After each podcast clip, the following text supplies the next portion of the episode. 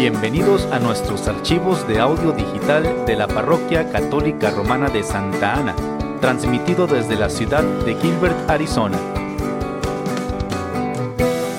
Pedimos a Dios que bendiga su tiempo mientras escucha usted nuestros audios.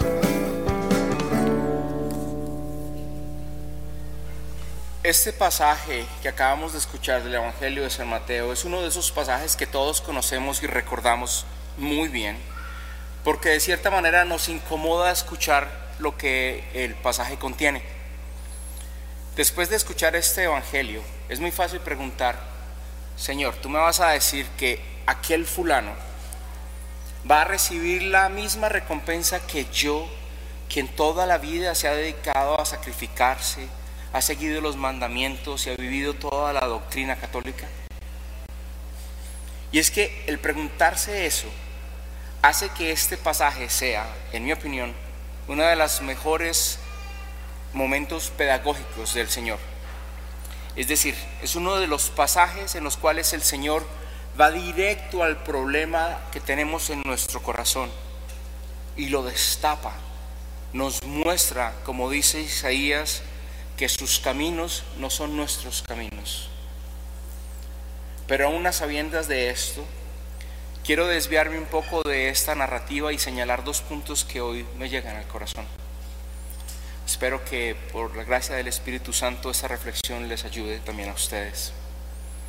El primer punto tiene que ver con el llamado que el Señor hace, porque el dueño de la viña es el Señor. Y Él se lo hace a cada uno de sus empleados, a los que llama. Y ese llamado es muy sencillo. Id a mi viña ve a mi viña. ¿Qué significa ese llamado? En términos muy sencillos, ese llamado significa la participación en la misión de la iglesia. Como ya hemos hablado, ya les he comentado varias veces, todos nosotros los bautizados estamos llamados a participar en esa misión de la iglesia, en esa misión salvífica de la iglesia. Todos nosotros somos partícipes de esa gran misión que Jesús le comendó a la iglesia en Mateo 28. Ir por todo el mundo haciendo discípulos, bautizándolos y enseñándoles. Pero hermanos, sabemos que la respuesta a esa llamada requiere de una conversión. Una conversión que como ya también hemos dicho, requiere voltearnos, hacia el Señor. No para dejar atrás a nuestros hermanos, sino para que demos una respuesta coherente a ese llamado. Una respuesta que realmente signifique un cambio de vida, un cambio visible y ejemplar. Un, un cambio que hable con elocuencia de lo que creemos y en quién creemos. Esa conversión debe dar respuesta a lo que escuchamos hoy en la carta de San Pablo a los filipenses. Lo importante es que vosotros llevéis una vida digna del Evangelio. Pero ¿qué es una, una vida digna del Evangelio?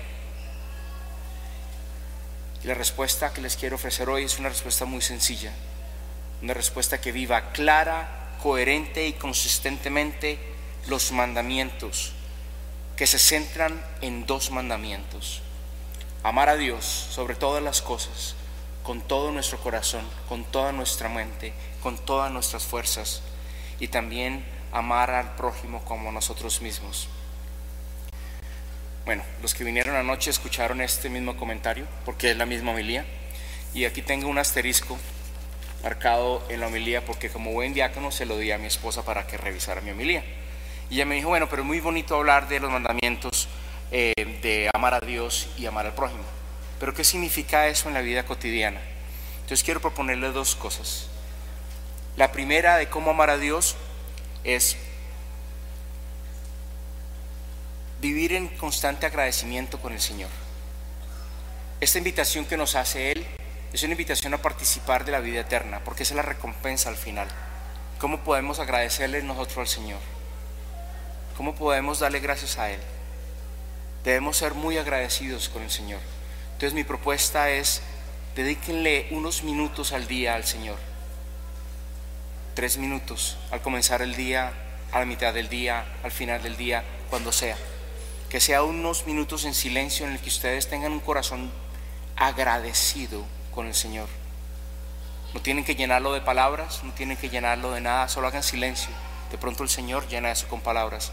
Porque muchos de nosotros llenamos el día con que rezamos el rosario o que rezamos el ángelus a las 6 o a las 12, pero como que a veces no le damos ese espacio al Señor y sobre todo que no le mostramos un, corazón agradecido.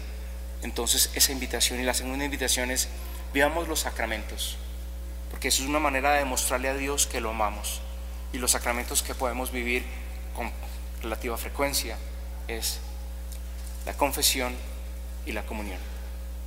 Demostrémosle nuestro amor al Señor con esas cosas. Y a nuestro hermano, ¿cómo podemos demostrarle el amor a nuestro hermano? Podemos decirle a nuestro hermano que lo amamos como nosotros nos amamos a nosotros mismos. Y anoche me quedé pensando mucho más acerca de esto y les quiero proponer una cosa. Me acordaba, en Colombia hay algo muy simpático, no sé si pasa eso en México, pero en Colombia nos saludamos siempre.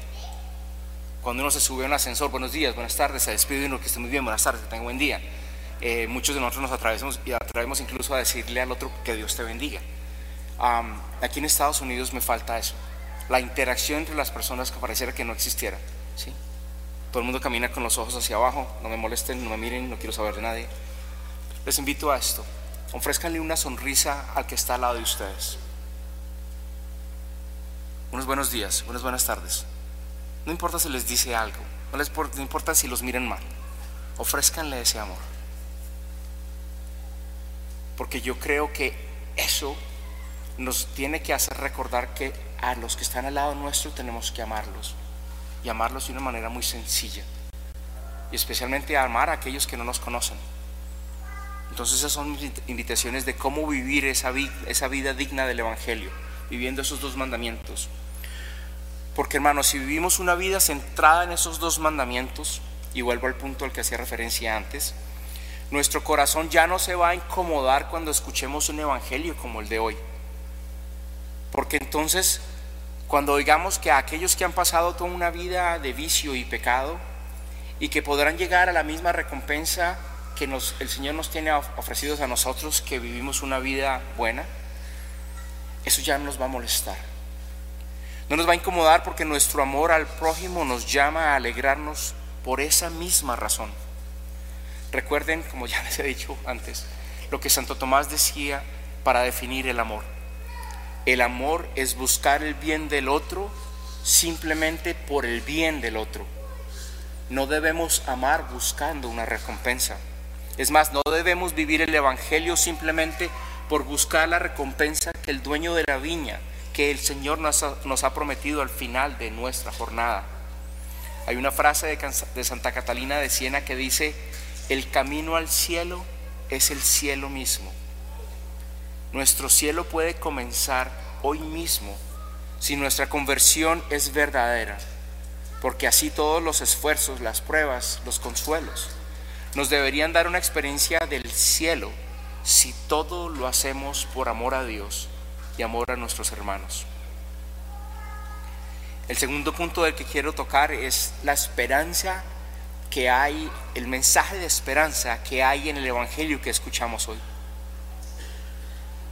Porque todos desafortunadamente hoy en día conocemos a alguien que se ha alejado de la fe, ya sea en nuestros hogares, ya sea en nuestras familias, nuestros amigos, un conocido.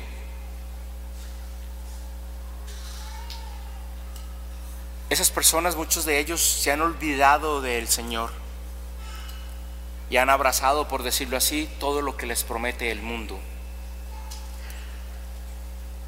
Pero escuchemos hoy al Señor que nos recuerda que Él no se olvida de ellos, que Él va a seguirles llamando mañana, tarde y noche, porque Él quiere darles esa misma recompensa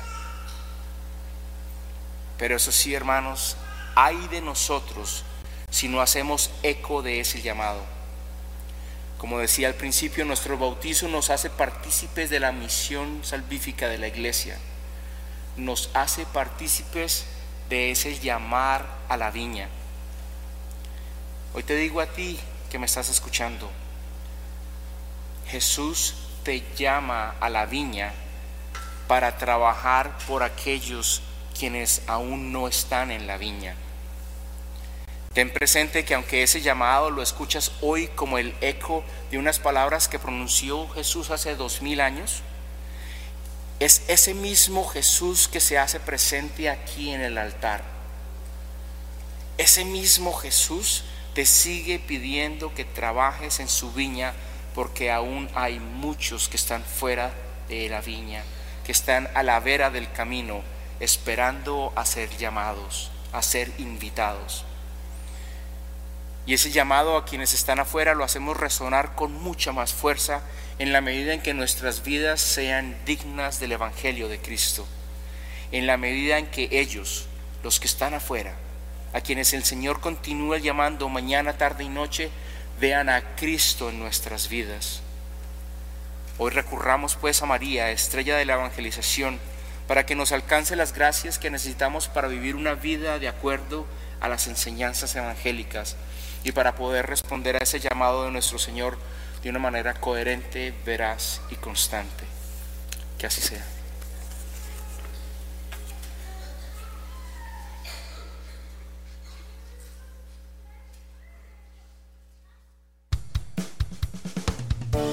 Gracias por escuchar nuestros archivos de audio digital